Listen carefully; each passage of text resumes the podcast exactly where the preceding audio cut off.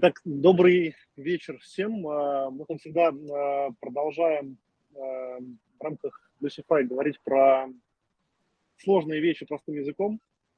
Мы говорим про благополучие, про то, как меняться, про то, как изменять качество жизни, про то, как жить осознанней. И сегодня с нами Андрей Грановский. Андрей, приветствую. Привет. Всех приветствую. Здравствуй, Василий. Да, мы э, будем говорить э, в основном э, про твой опыт, про твою практику.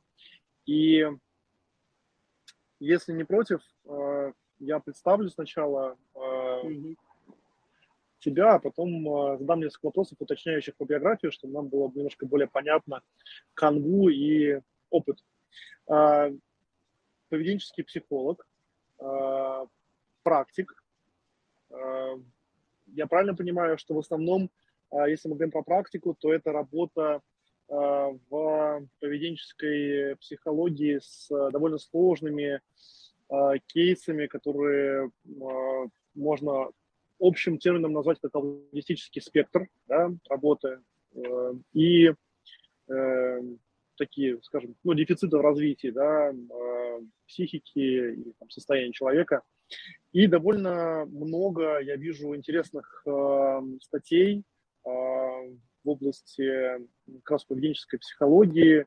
Меня прям очень впечатлила статья, которую мы сегодня будем говорить э, про э, поведенческую формулу коммуникации, про смысл того, как работает мышление и коммуникация, и про то, что порядок в действиях приводит к порядку в голове, а не наоборот хотя, казалось бы, вроде на поверхности лежит другая мысль.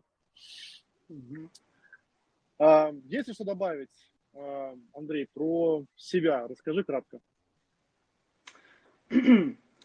Ну, эм, в принципе, Василий, ты уже сказал. Конечно, я в основном работаю с сложным поведением людей.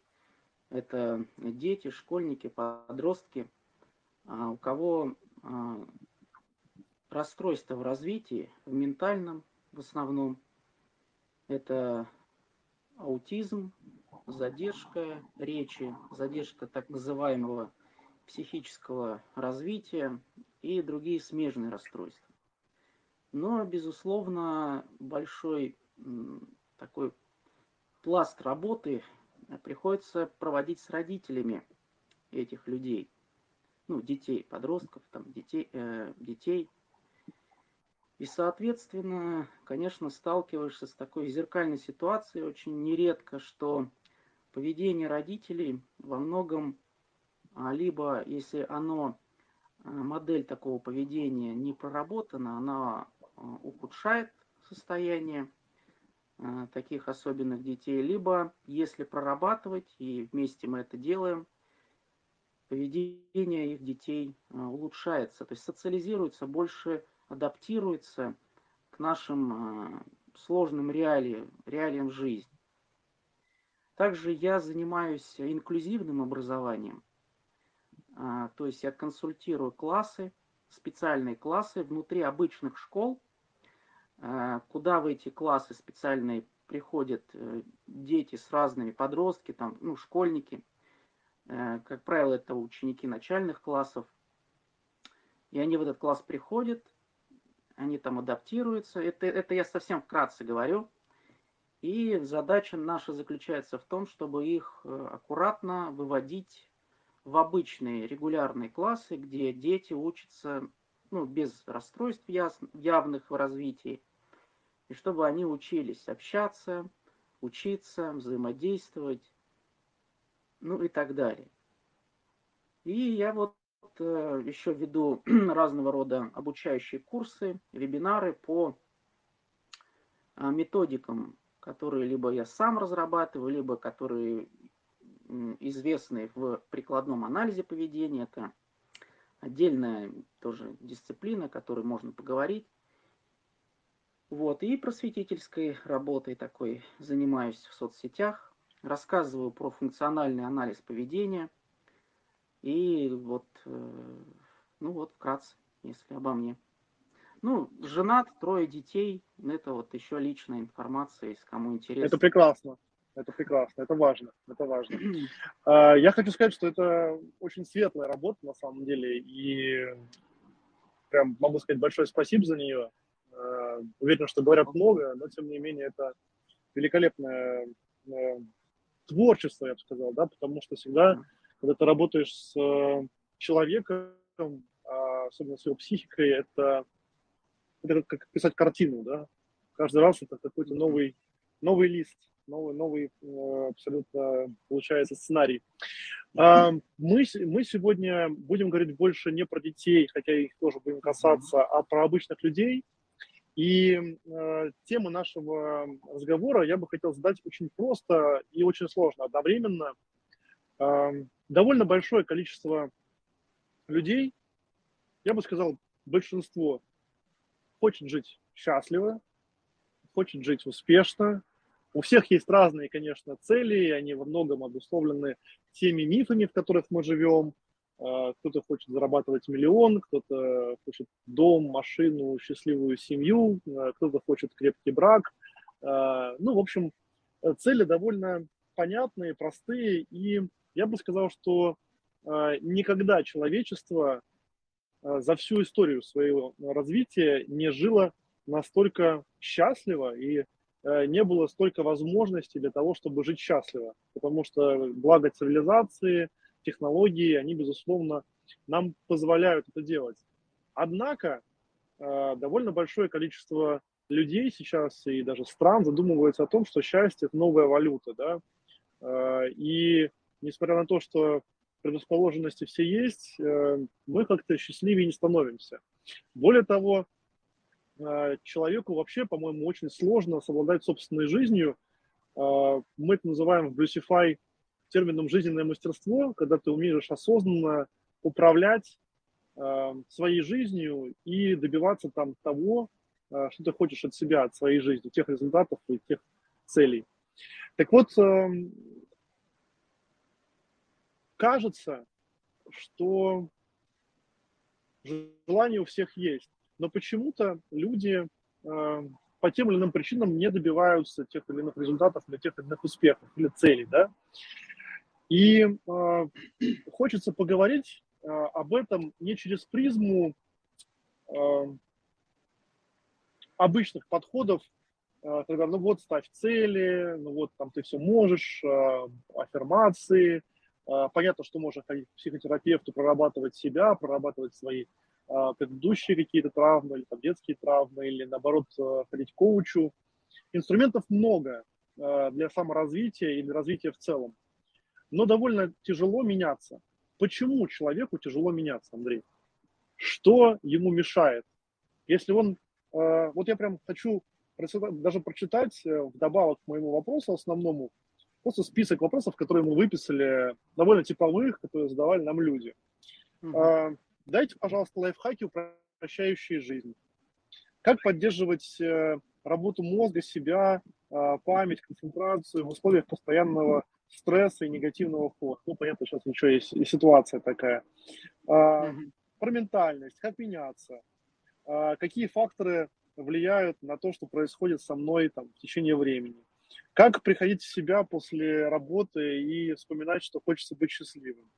Как жить э, Э, здоровым и с позитивными э, дружескими отношениями в семье. И так далее. Таких вопросов довольно много. Я не буду сейчас весь этот э, список перечислять. Но вопросы да, вполне себе понятные, да, и я хочу вот наш весь эфир посвятить в первую очередь тому, как наука о поведении, как бихевиоризм, три его разных а, аспекта, три науки, о которых, э, наверное, вы расскажете более подробно, ты расскажешь более подробно. Какие там есть лайфхаки для человека, которые помогут ему взять после нашего эфира и что-то поменять в себе, да, чтобы э, запустить процесс трансформации, чтобы он не был для него так тяжел, сложен, Поэтому давай начнем да. с такого простого, но общего вопроса. Угу. Что говорит наука о поведении про то, как меняться людям? угу. Как это делать? Да, действительно, вопрос э, одновременно простой, то есть его задают все, и одновременно сложный, потому что вот так вот сразу перейти к лайфхакам я, ну, каким-то таким прикладным, да, конкретным вещам будет э, неэффективно, если я не поделюсь вообще, э, на чем основана наука о поведении. Чтобы понимать, э, грубо говоря, с каким, с какой концепцией и на каких концепциях построены все эти практики, о которых я поделюсь вам в этом эфире. Ну, первое, бихевиоризм, да, как правило, все это говорят, наука о поведении, это, это наука, это наука, это направление в психологии, ну и так далее, и так далее, и так далее. Но это на самом деле такое специфическое заблуждение, в этом никто не виноват, поскольку этим нужно заниматься – профессионально, либо как-то специально учиться. Но бихевиоризм – это не наука, это философия. Вот у нас есть дуализм, да, разные другие философские какие-то течения. Вот бихевиоризм – это философия. Википедия Значит, вообще это... определяет его как подход, да, такой подход э, на стыке Концепция. философии психологии, да, концепции. Ну, да, это база, классно. это концепция, которая основана на теории эволюции. Значит, я сейчас не вдаваюсь в подробности, верно это или нет. Я объясняю, как это выглядит. У меня, например, лично, как у специалиста, у меня как бы, я на другой теории строю все эти поведенческие концепты, выбираю их, подбираю – создаю свои практики, методики и так далее. Ну, сейчас не об этом. Значит, теория эволюции, она, она гласит следующее, что методом отбора живой организм выбирает такие формы поведения, которые благополучно отражаются на его выживаемости. По-простому. Отбор. Отбор последствиями. И в бихевиоризм вошла эта же теория что человек под воздействием внешних факторов в своей жизни, они как вода, знаете, вот э, есть здание, которое окружается водой. И вот в этом здании есть какие-то мелкие-мелкие там трещинки, точечки. И, в общем, вот это вот там, где слабенько что-то, туда вода проникает, продавливает это здание. Вот человек по философии, по, по концепции бихевиоризма, он как живое здание, он реагирует на давление в окружающем мире, в окружающей среде. То есть все наши обстоятельства, которые вокруг нас, они, обходя наше сознание, наш мозг, наше мышление, нашу осознанность и все многое другое, они это обходят и давят на нас в прямом смысле – физически так, что мы под воздействием данных обстоятельств и факторов, на которые мы можем даже не обращать внимания и можем не осознавать, мы начинаем каким-то образом действовать. Действуя каким-то образом, даже так, как мы это не планировали, мы приходим к таким последствиям, которые в будущем а, заставляют нас снова повторять что-то, что привело в прошлом к каким-то благополучным последствиям. То есть включается механизм запоминания через стимулы, дофамины, вот, какие-то гормоны. Вот это и... мы можем, да, мы можем сейчас сюда соединять все, что угодно. Мозг, серое вещество, белое вещество, э, э, электрохимические процессы в нервных волокнах. Как угодно мы это можем, с чем угодно мы можем это связывать. Но все вот эти вещи, которые внутри организма, по философии бихевиоризма, они, то, что внутри человека, это вторично. Первично – это то, что вовне, в среде, в окружающей среде и в социальном контексте, который от нас может быть скрыт.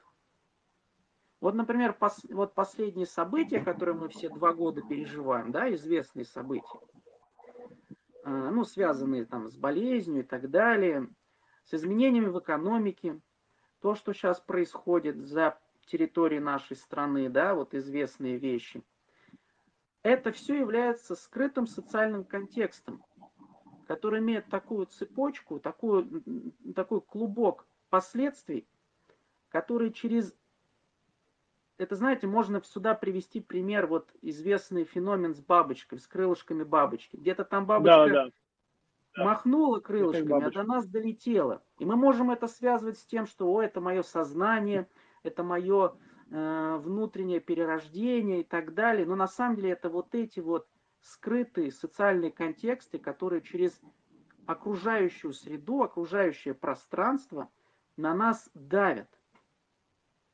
И наш организм, из-за того, что там у нас эта теория, э, эта философия основана на теории эволюции, наш организм детерминирован генетически выбирать такие, такое поведение, которое в прошлом приводило к выживаемости.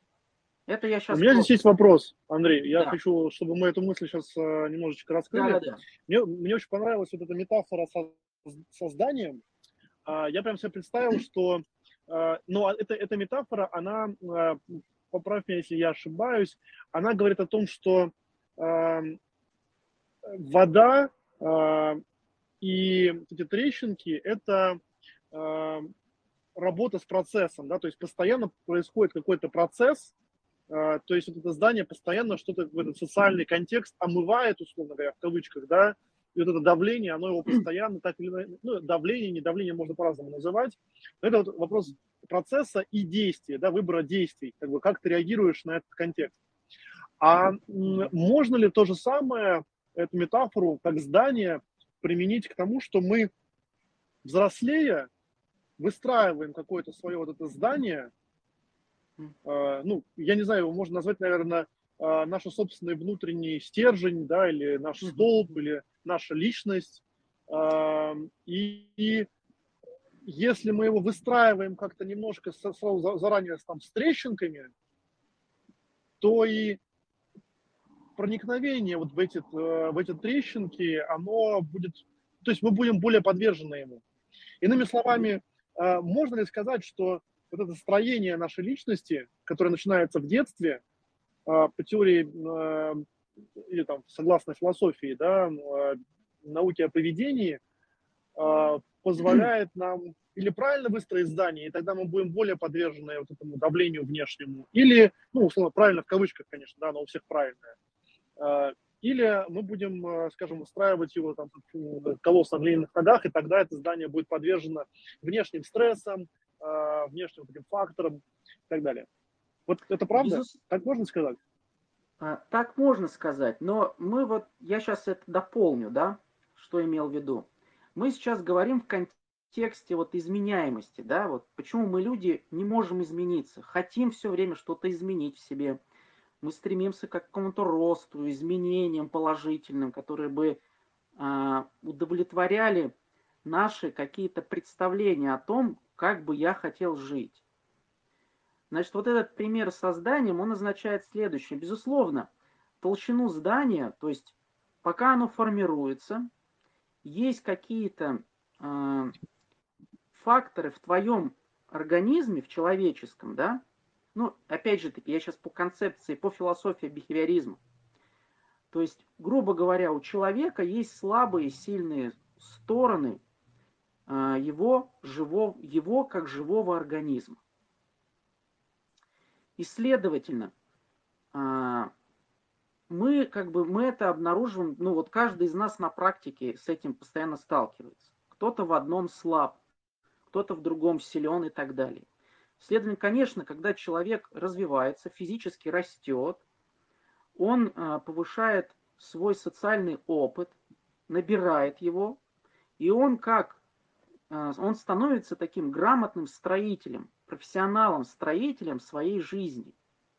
И он видит, что вот в его здании, в его строении жизни, в его строении тела, я сейчас такую метафору привожу, да, как здание – как с детства, неважно, с детства, с подросткового возраста, это может случиться и во взрослом возрасте, какие-то трещинки, отверстия, подтекания. И он научается обнару, обнаруживать эти слабые части.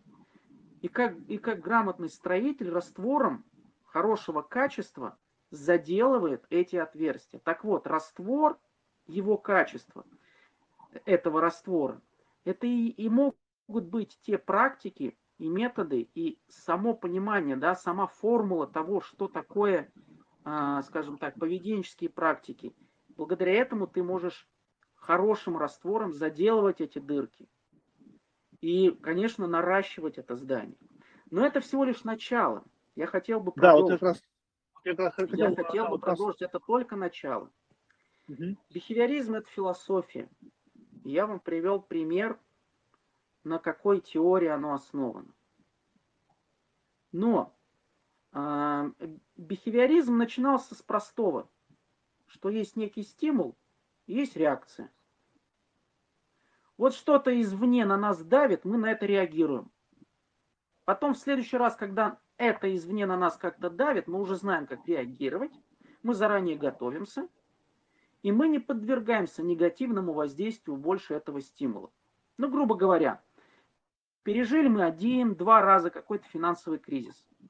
Мы научились на этот кризис финансовый реагировать как на стимул, конкретной реакцией. А какой конкретной реакцией? Ну, какой-то финансовой грамотностью. Я как пример привожу. Когда наступает третий момент, третья, четвертая ситуация, мы уже готовы. И мы преодолеваем этот кризис. Но э, сама по себе наука о поведении это даже не бихевиоризм, а это функциональный анализ поведения. Функциональный анализ поведения, ну, его родоначальником, все вы знаете, является Скиннер. Вот. И он основал теорию, теорию науки о поведении. И он и предложил как раз вот эту концепцию, что человеческое поведение находится под давлением а, окружающей среды, социального контекста. На начальном пути, на начальном этапе, когда человек только сталкивается с какими-то трудностями, он начинает совершать ряд телодвижений. Если, э, то есть с точки зрения когнитивной психологии, можно это сказать, что человек начинает размышлять, думать, осознавать, перерабатывать что-то там в голове. Скиннер говорил, что на самом деле мозг, это вообще тут ни при чем. Мозг все лишь реагирует. Это инструмент, который реагирует, грамотно реагирует на то, что происходит вовне. А наша задача, как поведенческим специалистам, знать законы, э, законы э, окружающего давления на наш мозг и на наше тело в целом. И эти законы, в принципе, они выведены, и они известны. И задача заключается в том, глобальная задача в практиках, в поведенческих практиках, это грамотно проанализировать окружающую среду, все факторы и сделать корреляцию, какие факторы реагируют на тебя так, что ты в конце, как последствие, ну, выражаясь простым языком, чувствуешь себя плохо. Не знаю, у тебя что-то непонимание, непонимание ситуации. Или, например, какие такие внешние факторы – в окружающей среде так на тебя воздействует, что ты в чем-то неудачный, неудачник. Скиннер сказал одну интересную мысль. Вот я бы хотел, чтобы мы запомнили эту мысль. Что мы можем тратить большое количество времени на то, чтобы изменить свое мышление. Например, я сейчас на примере писателя, да? Допустим, ты писатель. И вот ты напрягаешь свои мысли, идеи, и, и ты пытаешься создать а, какой-то шедевр. И ты стараешься изменить свое мышление. Ты стараешься его как-то переработать. Кто-то из писателей пробует разные психоактивные вещества даже и так далее. Ну, мы сейчас в это не будем углубляться. Но просто философия человека, я сейчас даже отвечаю на вопрос, почему мы не можем измениться. Почему нам так трудно меняться, точнее. Мы можем измениться, но почему нам так трудно? Потому что мы много сил и энергии тратим на то, как мы думаем, а правильно ли мы думаем. А мы пытаемся каким-то чудным образом изменить свое мышление, представив что-то в себе, внутри себя, попробовать какие-то трансцендентные практики и многое другое. Ну, конечно, вот. сейчас же, э, извини, Андрей, я просто перебью немножко, да, то есть, чтобы это звучало жизненно. Э, мне кажется, за последние 50 лет э, в философии, в психологии и в подходе к мышлению к человеку мы увидели огромный расцвет э, так называемой осознанности, или за рубежом это называется mindfulness, э, что пришло на самом деле из, из практик восточной философии, из буддизма, из созерцания внутрь себя, и там концепция это очень простая. Будда сказал, что я могу поменять себя, не выходя из комнаты, из кельи, да, в буквальном смысле слова, весь мир внутри. Э, это противоположная концепция Скиннеру, потому что Скиннер говорит, нет, э, все на самом деле не внутри, а оно как бы снаружи. Понятно, что истина, я надеюсь, посередине, э, но мне вот очень хочется вот эту часть мысли зацепить. И, пожалуйста, давай тогда раскроем. Если мы говорим о том, что все как бы получается извне, да, согласно концепции поведенческого функционального анализа, как начать наблюдать вообще, что ну, какие-то вещи, потому что с этого начинается, да, с наблюдения. Как, как найти эту метафору здания, тогда уж возьмем эти трещинки, потому что я считаю, что огромное количество людей проживают свою жизнь просто неосознанно, то есть они даже не думают, что у них есть трещина, они просто живут как в колее. И mm-hmm. даже когда они пытаются поменяться, ну, например, наша классическая, я похудею с понедельника, или сброшу вес, да, или я не знаю, там, э, я начну бегать, или я, ну, в общем, мы знаем эти все примеры и знаем, что с ними происходит в жизни. Они, э, ну, такие банальные, и это даже не про осознанность, это про то, что, ну, типа, ну, что-то надо сделать с собой. А вот как, э, мне кажется, вот это про наблюдение. Давай вернемся вот к этому. Вот если мы поняли, что вот внешняя функциональная среда нас меняет, не смотрим внутрь, как начать обращать внимание? Какие практики здесь есть? Да, наблюдением. Э, да, я сейчас просто договорю про мысли Скиннера, про мышление, да, я просто не договорил чуть-чуть. Так вот, он говорил так, что ты не, ты прекрати, ну, перестань пытаться изменить мышление, ты поменяй обстановку по-простому. Например, простая практика. Писатель находится у себя дома на кухне, пишет книгу. Он вкладывает в эту книгу свои мысли, мышление, он пытается о чем-то думать, и ему чего-то не хватает. И он начинает копаться внутри себя. Так вот, практика функционального анализа предлагает следующее. Поменяй среду. Уе, уедь в деревню куда-то. Ну, я сейчас условно говорю, да? Пусть внешние непредвиденные обстоятельства станут для тебя, э, ну, воплощи, воплотятся в твоей жизни. Измени что-то вокруг себя. И тогда и твое мышление начнет по-другому функционировать. Теперь по поводу наблюдения. По поводу наблюдения. Можно перейдем да. к наблюдению э, чуть попозже. Я хочу здесь уточнить кое-что. Да. Эм, да, По-моему, это очень глубокая мысль, потому что вот прям вот реально, то есть это инсайт инсайдов, я бы так сказал.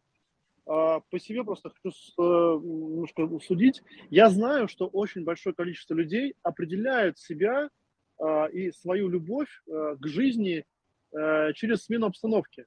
Спроси любого человека, что ты любишь делать. Я люблю путешествовать, да? Это очень популярный ответ. Правильно я слышу? Что как раз вот это и, а, внутреннее тяготение к путешествиям, к смене обстановки, на самом деле, оно оттуда. Но мы не можем это закрепить, и следующим шагом логично было бы, да, не путешествовать, а переехать в новую страну и там жить.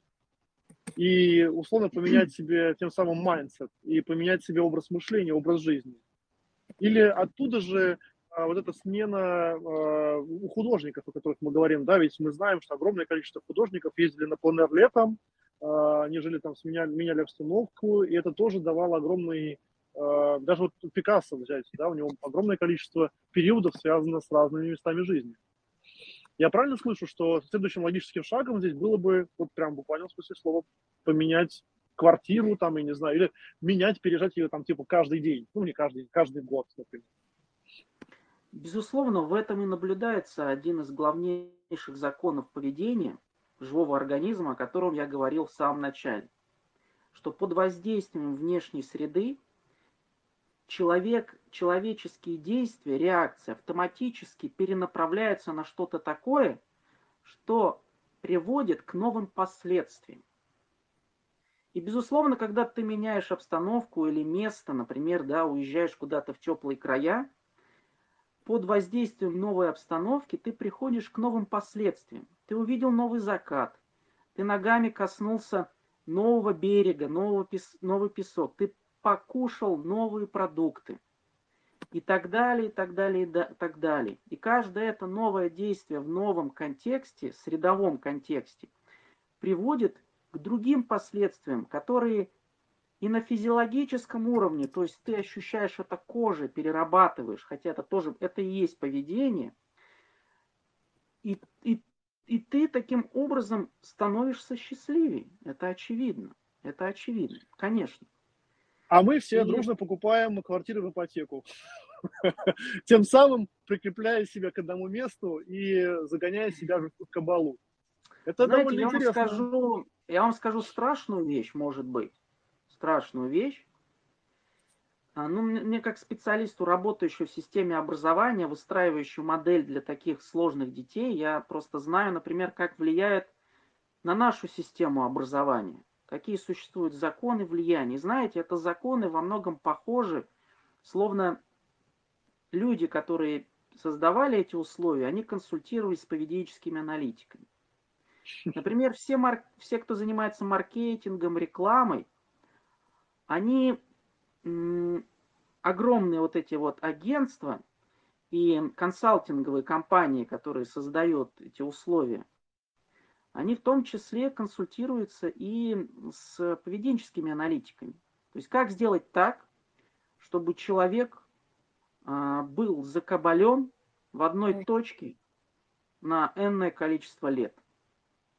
И тут тоже используются законы поведения очень похожие на те, что проходили, ну, что, что были использованы в лабораторных экспериментальных условиях над крысами и голубями, где все эти законы поведения открывались. Поэтому здесь как плюс, так и минус. Просто вот вы сейчас как бы сказали, что вот почему мы это делаем. Потому что есть силы, которые знают эти законы. И они их используют в своих интересах. Поэтому в какой-то степени изучая функциональный анализ поведения, у человека появляется шанс а, выяснить и начать понимать вот то, что ему предлагает та или иная, скажем так, система бюрократическая, стоит ли играть по ее правилам или нет. Это тоже хорошая Переходим тогда к наблюдению. Переходим к наблюдению, как да, начать наблюдать. Да, Если наблюдение. жизнь это смена обстановки, да. Э, и чем, тем полнее жизнь, то как начать жить, как начать наблюдать? Во-первых, есть э, методы автонаблюдения. Ранее эти методы заключались в следующем. Ты должен был вести дневник. Дневник своих там а, удач и неудач. Например, в прикладном анализе поведения существует специально, их несколько таблиц, сбора данных и наблюдений за своим поведением и за поведением окружающих людей. Есть специальные профессиональные методы. Вот я сейчас буду говорить об одной методике, да, вы можете, вот кто слушает нас, как-то зафиксировать и ее использовать, чтобы наблюдать за собой. Значит, называется эта методика очень просто. Э, э, ну, по-русски мы ее назовем, да? Называется она ПАП. ПАП. Значит, берете лист бумаги, делаете три столбика. С левой стороны с левой стороны. Первое П – это предпосылка. Посередине, э, так, э, простите, не, не П, а П, а П, 3П, правило 3П. Простите, я уже на английском там перемешал все. 3П, таблица 3П. Посередине это поведение. А третья, третья табличка – это последствия. Значит, как она Еще работает? Раз. Это... С самого начала. Первое, второе, да. третье. Первая, первая табличка, э, первый столбик. Первый столбик – это предпосылка. Да. Второй столбик посередине – поведение. Третий столбик – последствия. Okay. Значит, как это работает? Работает очень просто. Когда в твоей жизни произошло какое-то событие, а, тебе в первую очередь нужно написать о, а, о своем последствии. То есть третий столбик нужно в первую очередь записать. И нужно это сделать в первые минуты после, после того, как с тобой что-то произошло. Ну, например, приведу простой пример, да, допустим, взаимоотношения мужчина-женщина. Ну, например, девушка после диалога с своим любимым почувствовала, что э, ну, как-то пошло все не так, и у нее какие-то э, ну, сниженное настроение, ей грустно. Она не может понять, что произошло. Вот спустя пару минут после этого нужно сразу написать, какое последствие. Написать, мне грустно. В конце он сказал вот это, я ответила это, было печально. Потом нужно вспомнить, какое было поведение у него и какое поведение было ее. А здесь, в, э, в середине столбика, где поведение, нужно писать конкретно. Он сделал это, сказал вот так, я сделала вот так, ответила вот так. А потом нужно вспомнить, какая была предпосылка. У нас начался этот диалог с ним, потому что я назвала ему то-то и то-то, задела его какой-то фразой, записываете. Потом, спустя время, это может быть день, вам нужно к этой табличке снова вернуться. И еще раз вспомнить. Все это дело промотать, прочитать и проанализировать. В чем смысл этой таблицы? Смысл следующий что по законам функционального анализа поведения наши реакции, то, как мы отвечаем или то, что мы делаем, заходит, находится во взаимосвязи между предпосылкой и последствием. Функциональном анализе поведения это называется различительный класс реакций. В принципе, не важно, как он называется, но смысл такой, что самое главное, это вот эта вот середина нашей таблички. Вот нашей вот этой таблицы. Э, где поведение. И наше поведение, наши реакции находятся в прямой зависимости от предпосылки и последствия. Что это значит? Что в следующий раз, когда мы с этим, когда вот девушка с этим молодым человеком в прямом даже смысле иногда окажется в том же месте, в тот же час, значит, ей нужно будет то, что называется в прикладном анализе поведения, манипулировать предпосылками. А что это значит?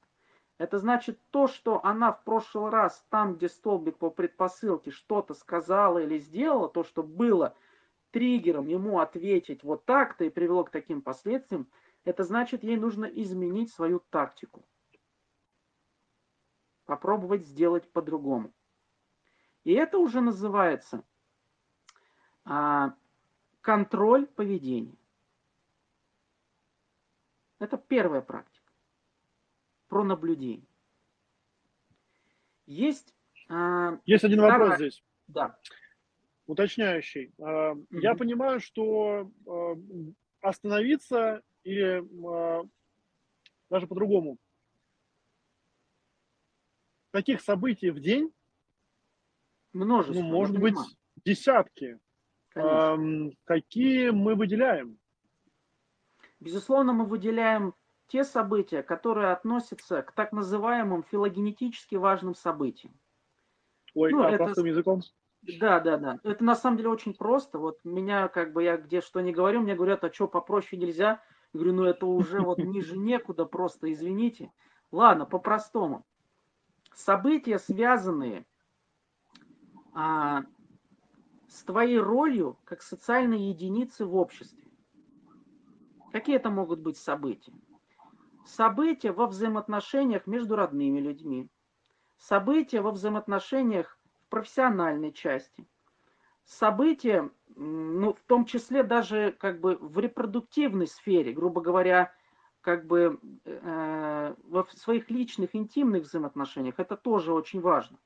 То есть все те события, которые с точки зрения социального развития человека и его, а, и его вот, скажем так, назовем такую высокую, высокую цель, оставить свой след в истории, хоть пусть это и звучит пафосно, да, но вот именно обращать внимание на вот эти вещи и над ними концентрироваться. Потому что, понятно, мы как люди, а, мы, многие из нас очень мнительные, мы по мелочам паримся – сильнее, чем если вот рядом с нами какая-нибудь ядерная бомба взорвется, мы на это как-то даже спокойней можем отнестись, а вот какая-нибудь мелочь и все, она нас задевает, убивает. Так вот, просто важно знать, важно знать, что полезнее, полезнее для а, развития в себе аналитических способностей и для, для развития того, чтобы а, понимать какая взаимосвязь между твоим поведением и окружающей средой, нужно знать, что вот есть вот так называемые филогенетически важные события.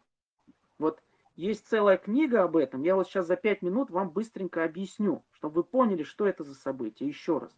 Это события, которые связаны с вами лично, то есть это те события, которые влияют на ваши важнейшие социальные э, э, паттерны поведения, социальные вещи, которые наиболее важны для того, чтобы вы, как отдельная, отдельный живой организм, отдельная личность, могли оставить свой след, положительный след, э, ну, скажем так, образно, да, ну, на этой земле, скажем так. Да, да, теперь более И мне, эти события, понятнее.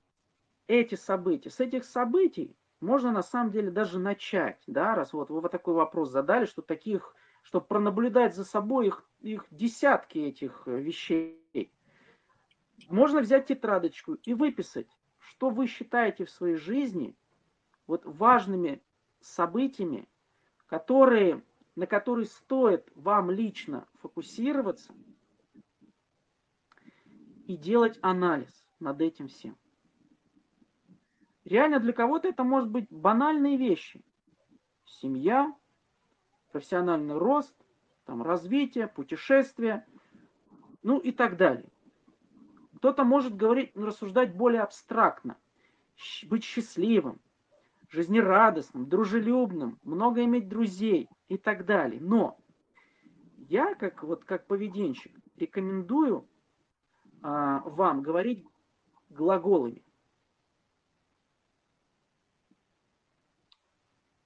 Не абстрактными прилагательными и существительными, а глаголами. Хочу быть счастливой. Что это значит? Это значит, хочу смеяться. Хочу быть счастливой. Или счастливым. Что это для тебя значит? Хочу, чтобы мне девушки улыбались. Когда мы говорим о каких-то глубинных, то, что называется душевных вещах человеческими, да, с чем связываем себя, нужно подбирать глаголы каждому существительному. Глаголы, потому что умным. императив, правильно? А? Что-что? Глаголы, потому что это императив. Безусловно, потому что это имеет отношение функциональному анализу поведения. А сейчас я вот скажу очень такую интересную вещь. А, смотрите, Сама философия бихевиоризма родилась а, в христианской культуре. Пусть он и родился в Америке, но корни его в христианстве. Объясню почему. Традиционно западная культура и наука э, развивалась в сфере, э, ну, в, в, э, в христианской парадигме. Мы помним, да, из истории, что с приходом, э, например, Вунда э, или основателя теории эволюции сменилась парадигма в науке. Безусловно. Она стала, она стала научной, объективной. Появились новые термины и появились новые течения, которые должны были вытеснуть креационизм. Это исторический факт. Но пока они все это вытесняли, понимаете, в человеческом поведении есть такая функция замещения. Когда, вот обратите внимание, это даже с исторической и политической точки зрения хорошо видно. Когда одно общество что-то в себе резко меняет, оно обязательно берет от что-то от предыдущего. От предыдущего строя. Неминуемо. И есть один известный отрывок в, в, сейчас скажу, в послании Иакова. Там написано, что вера без дел мертва. Помним, да, этот известный, э, известную цитату? Да. И? А, а чуть ранее было написано, а вы, а, э, дословно, я дословно не помню, но смысл такой, что и, э, и бесы верят, а ты покажи свои дела. И бесы верят, а ты покажи свои дела, потому что вера без дел мертва. И вся вот эта вот философия, концепция бихевиоризма, она построена на этом. Ты можешь мне долго говорить о мышлении, о том, что измени свои мысли, а ты покажи свои дела, а ты сделай что-то. И вся современная успешная наука, техническая наука, в том числе немецкие технологии, американские технологии и другие, построены на концепции. А ты сделай что-то, а ты докажи, а ты покажи. Это звучит официально по-другому, но их суть, их философия в этом. И отсюда и вышел весь бихевиоризм и так далее. Андрей, я хочу немножко перевить, э, точнее прервать. Да. Э, да, да. Мы э, обычно работаем около часа, но я сейчас позволю нам задержаться еще минут на 10, на 15, потому что я очень хочу все-таки э, закончить нашу мысль большую, да, про как меняться э, через да, практики. практики. Да? То есть мы да, да. довольно много поговорили о философии. Мне очень нравится здесь одна мысль, я хочу ее уточнить, правильно я ее услышал и понял.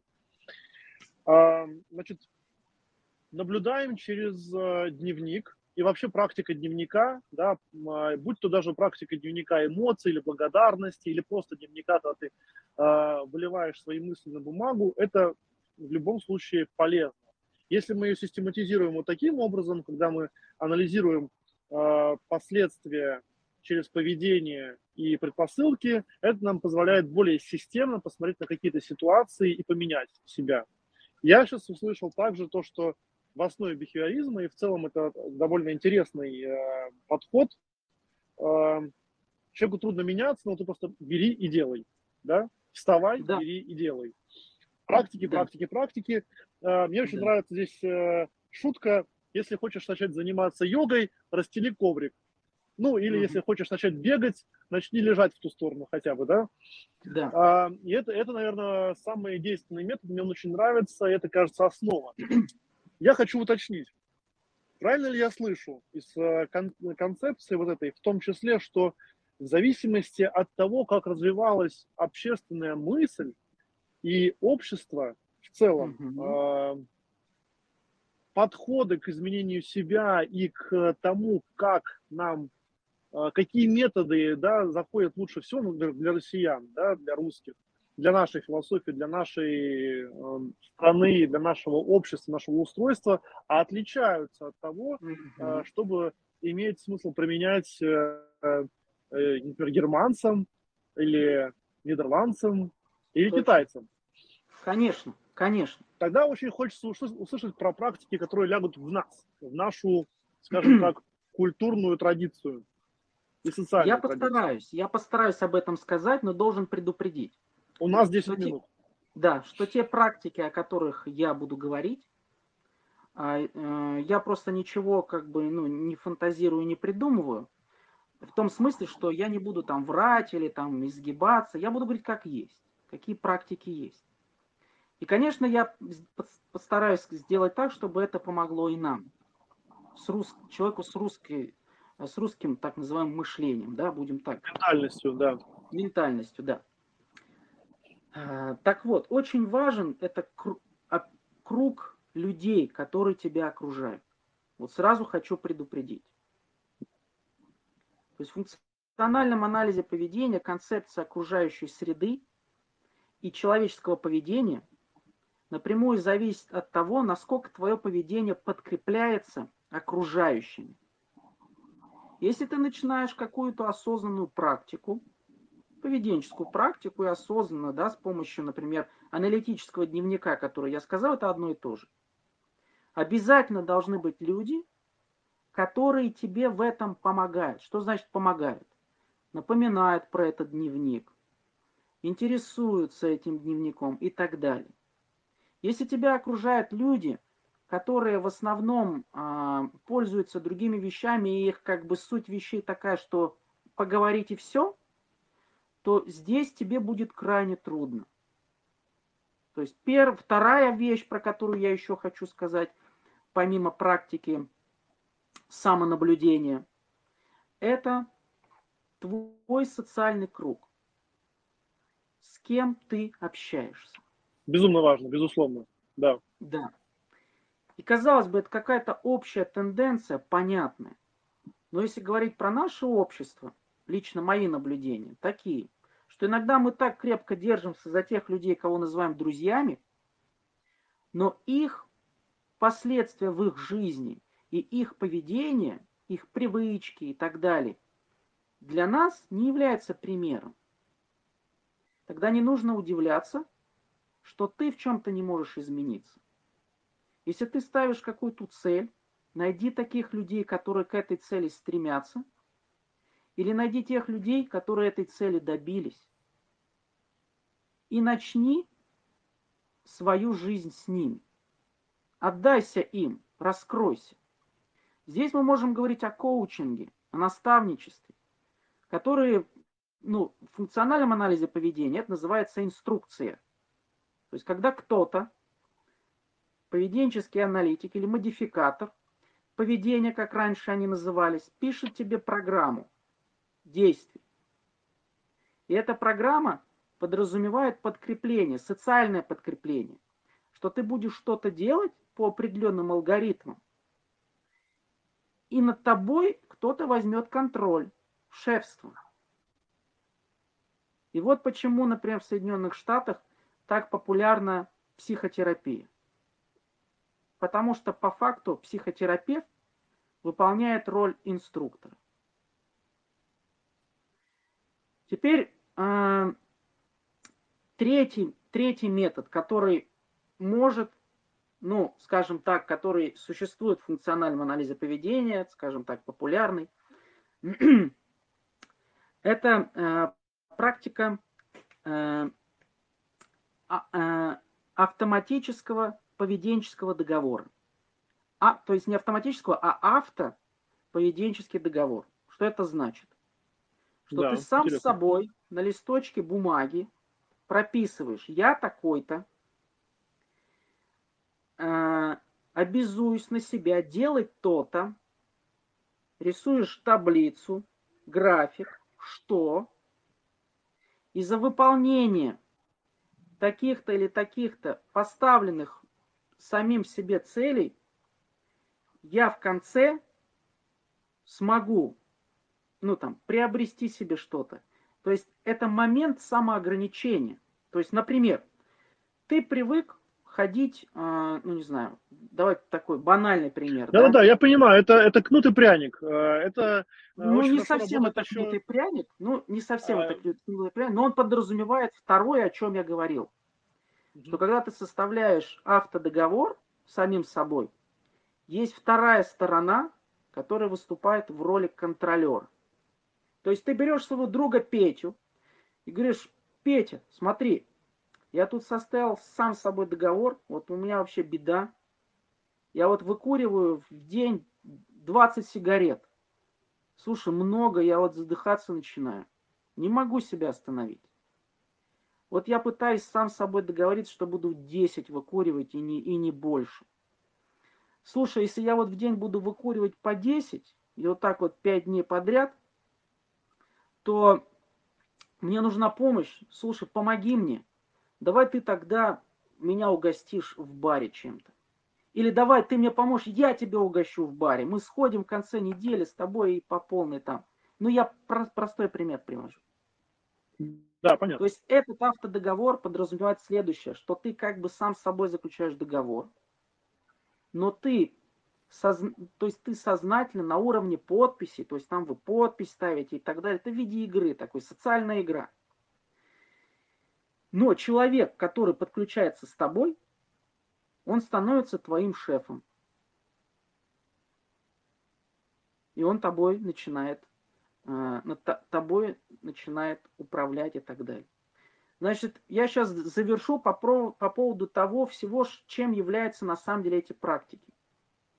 Эти практики действительно для русского ума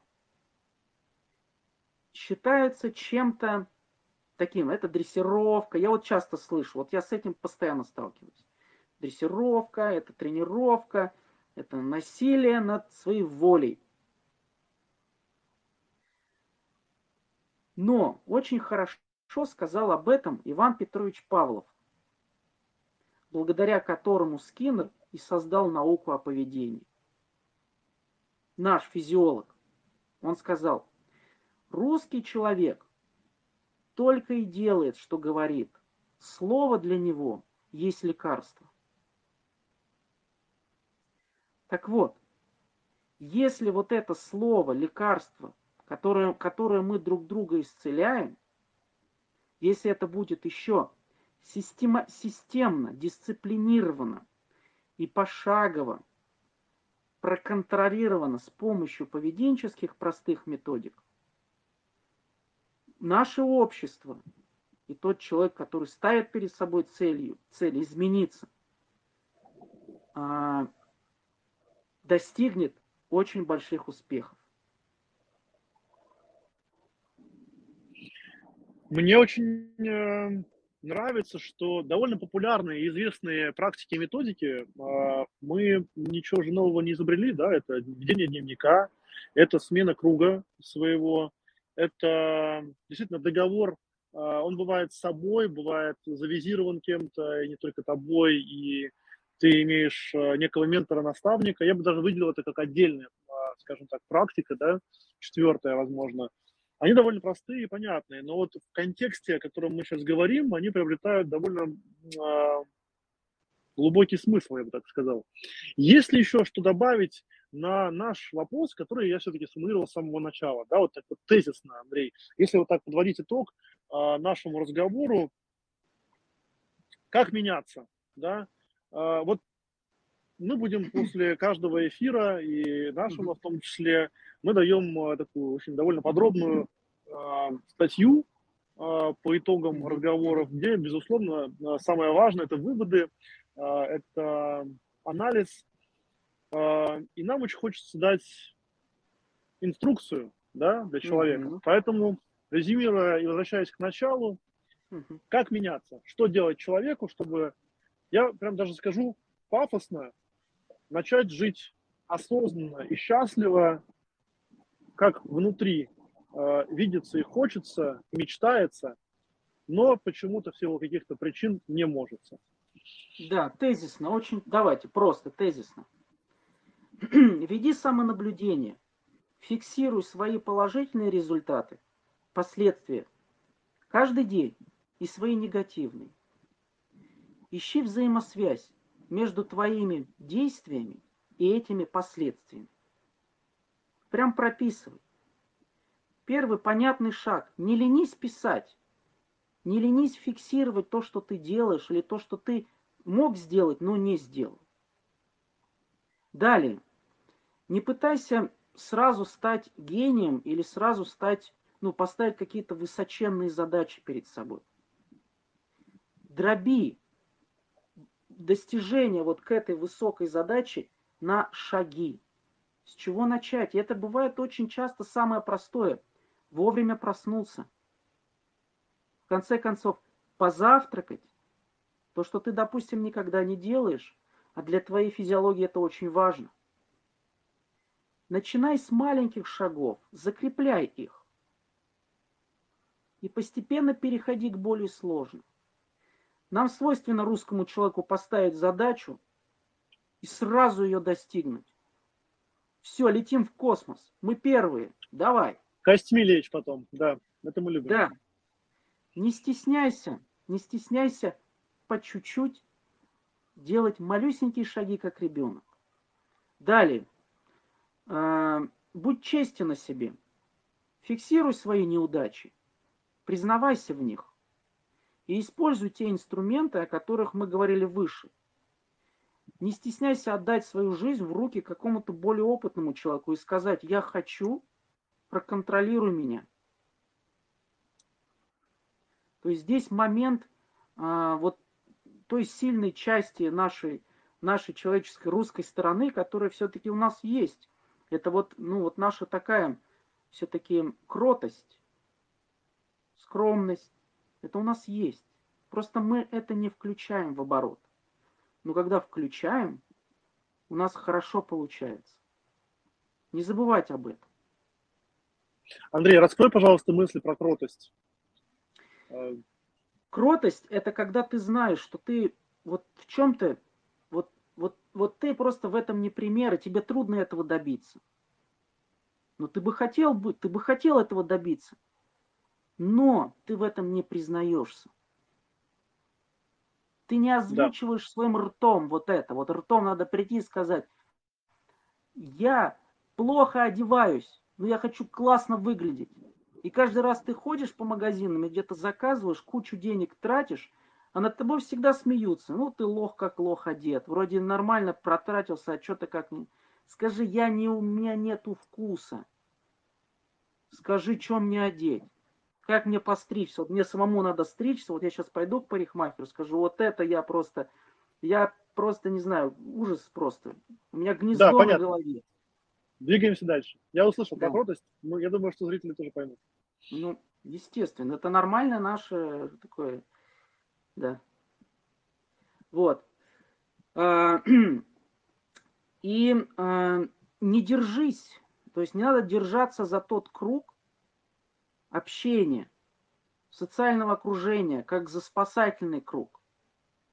Иногда его надо отпустить. Экспериментируй. Меняй свое окружение, свою обстановку. Иногда делай простые шаги. Не езжай по одному и тому же маршруту на работу. Измени маршрут. Если тебе позволяет работа, вот то, что ты измени свое рабочее место. Поменяй внутри обстановку. Если ты на обед ходишь с одними и теми же людьми, и ты чувствуешь, что что-то идет не так, а, сделай смелый шаг. Пригласи других своих соседей. Возможно, даже с тех, с кем ты в конфликте, кто тебе не нравится, или ты как-то с подозрением к нему относишься. Не бойся делать конкретные маленькие шаги и как можно более разнообразные.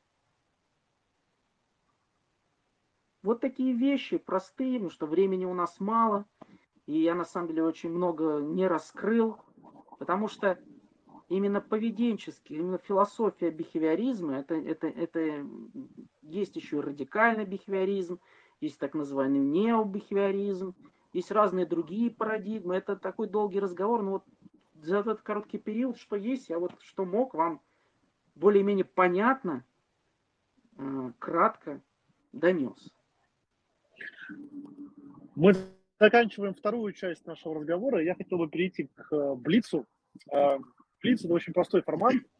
Э, он емкий и немножко раскрывает спикера, тебя, со стороны профессиональной, человеческой, возможно, философской. Отвечать коротко и емко. Ну, можно и не коротко, если не получается. Первый вопрос. И, наверное, такой сразу прям мощный. Как вот твое жизненное кредо, жизненный девиз.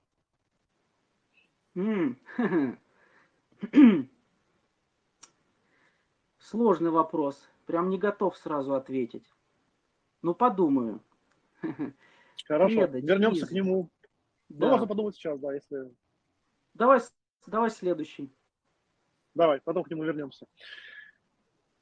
Если говорить про три книжки или три фильма, а может быть какие-то три других материала, которые бы ты порекомендовал а, для того, чтобы а, с одной стороны знакомиться получше с а, бихевиоризмом, но в применении к человеку, да, наверное, в жанре научпопа скорее, нежели там научных статей или там научных книг, mm-hmm. то какие это были бы три книги или три фильма или три материала? Да.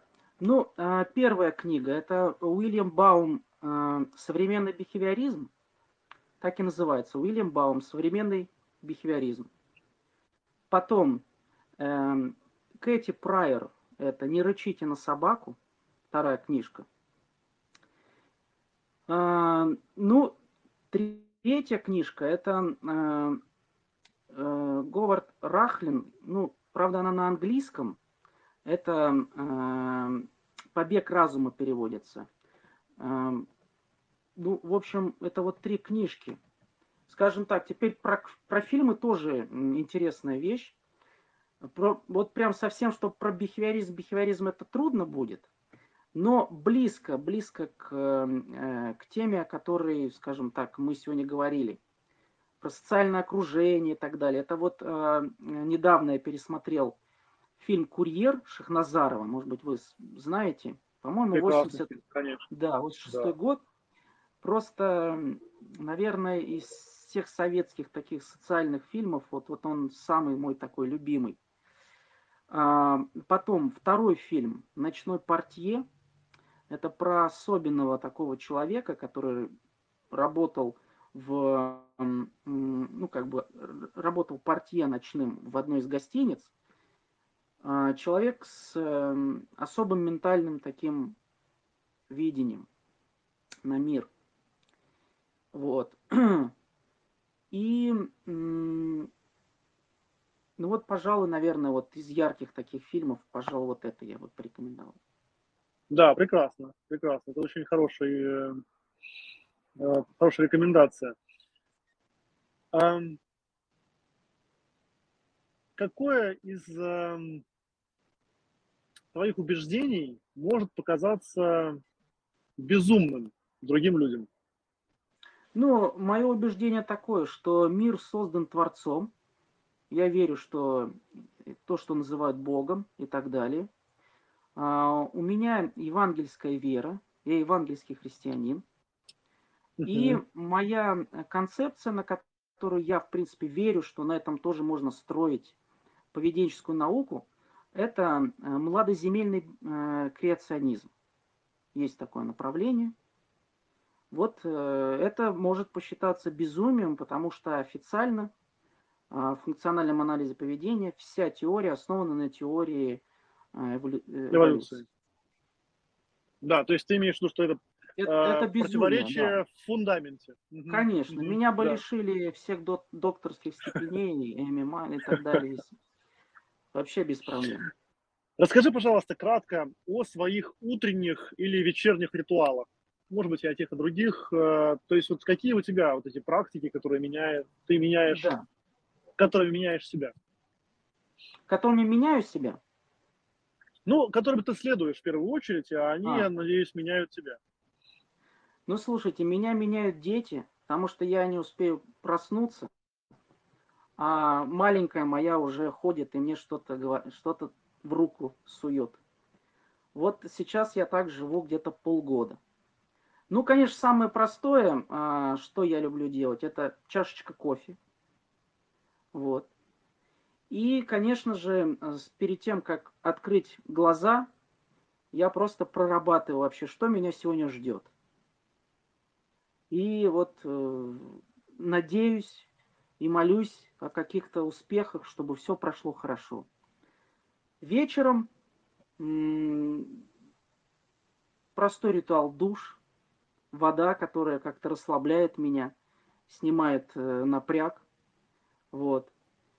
И, возможно, возможно, если есть физические силы, это просмотр какого-то нового, нового фильма, которого я не смотрел. Это бывает редко. Но, во всяком случае, вот такое, как, э, как желание, что ли, присутствует во мне. Ну, Сериалами еще, конечно, не увлекаешься? Да, да. Еще это, это вот э, совместное, а, ну, э, ритуал такой, мы вот с, с дочками моими, там я с ними общаюсь, как прошел вечер, обнимаю их. Ну, вот прекрасно. это, ну, я говорю, вот сейчас вот как семейный человек, вот такие понятные, мне кажется, для многих, уже ставшие для меня ритуалом, да. Um, была ли в твоей жизни неудача, которая как-то прям вот серьезно поменяла жизнь, взгляд, и которую ты прям очень любишь и ценишь? Прям вот любишь и ценишь? А, да, безусловно, была такая э, ситуация. Ну, их было, не скажу, что много, но и немало. И сказать, что я а, ну, не переживал какие-то неудачи, это нет, конечно, всегда. Но самая такая, наверное, яркая неудача, это, ну, относительно неудача, да, это такая личностная, что, конечно, мне нравилась э, одна девушка, я прям к ней испытывал глубокие чувства, был к ней привязан, хотел с ней общаться. То есть э, это было что-то больше, чем просто э, ощущение против, ну, желания противоположному полу. То есть это что-то было на уровне каких-то вот таких, то, что можно сказать, сердечных ритмов, да, подходило это мне. Но, к сожалению, я ей не подходил, но какой плюс я с этого э, вынес? Что пройдя вот такую тяжелую ситуацию, э, ну, на горизонте появилась там другая девушка, которая как бы спустя там 5, 5 лет там, стала моей женой. Вот. И вот как бы вот эта боль, рана, можно так сказать. Ну, не рана, это нормальный романтический опыт – вполне себе, то есть э, никаких там болей, сожалений или каких-то дурных мыслей, ну, как бы вообще нет. Я очень да, рад, что пережил понял. это. Ну, э, я думаю, что таких э, э, историй, э, которые меняют себя через любовь, mm-hmm. мы можем каждый вспомнить очень много. Очень много. Это ну, очень да. интересно, что ты отметил mm-hmm. именно эту э, часть. Если э, говорить о чем-то э, про веру, во что mm-hmm. вот ты прям твердо веришь, но не можешь доказать. Я услышал про Бога, и, наверное, это так, вот доказать довольно сложно. Есть mm-hmm. еще что-то? А, наверное, а, очень много из, из вот концепций, которые, в которые я использую, в которые я верю в своей профессии, да. Вот ставится задача, давайте я вот опустимся вниз, да, ставится задача. Нужно улучшить там почерк у человека, который вообще пишет вот так вот, непонятно как, не может он писать нормально. Я верю, что нужно изменить окружающую среду. Это значит, нужно изменить материалы, подобрать их, сделать такими, чтобы человек автоматически писал так, как нам надо. Я в это верю. Начинаю разрабатывать эти материалы. На меня смотрят косо, непонятно, зачем тебе это, у нас есть вот это, это уже веками проверено. Но мы начинаем это делать, И получается. Но доказать это Прекрасно. я не могу. Я просто говорю, ну вот такая концепция, окружающая среда, ее надо модифицировать, изменять, она на нас давит. И мы под давлением специальных условий начинаем делать то, что надо. Как красиво. Прям ну. хочется аплодировать, если честно. Просто я уверен, что э, это пример, он довольно простой. А ты работаешь с гораздо более сложными, тяжелыми и интересными примерами. Последний вопрос, верну, точнее, два последних вопроса. Вернусь к началу. Угу. Жизненная кредо, девиз, не вспомнилось? Ой, прям вот кредо. А, ну, наверное, что-то Может меня... быть, есть какие-то любимые цитаты, которые вот вспоминаются Цитаты. чаще всего, и вот они э, являются вдохновением по жизни. Угу. Вот прям вот, наверное, молчание мое кредо. Но э, смирение, вот. Почему-то одно слово мне вспоминается как-то по ассоциации. Смирение. Я просто точно знаю, что э, иногда будет все замечательно, что-то будет не получаться. Э, но вот когда ты смиряешься и прекращаешь какой-то внутренний такой бунт и такое разочарование собой или прекращаешь винить вокруг других людей, ты как, как-то вот э, спокойнее становится. Вот я тоже через это нередко э, проходил. Что-то не получается. Ну, смирись, остановись. Останавливаешься. И как бы чудесным образом что-то открывается пути. Смирение. Превосходно. Превосходно. Ну и э, мы обычно завершаем э, наши эфиры э, последним вопросом. Есть ли э, какая-то просьба или пожелание к нашим слушателям, начальное напутствие? Что бы ты сказал? Я вот вижу вас всего лишь 53 человека. Я бы хотел, чтобы вас стало в тысячу раз больше, минимум. Поэтому Их обязательно всех будет своих больше. друзей, да мое, мое напутствие, вот после этого эфира разбросайте приглашение всем своим знакомым на эту группу. Спасибо. Спасибо большое, Андрей. Спасибо. Это был Андрей Дармовский. Благодарю Спасибо, за Василий. прекрасный вечер. Взаимно. Да, взаимно. Заканчиваем и хорошего вечера.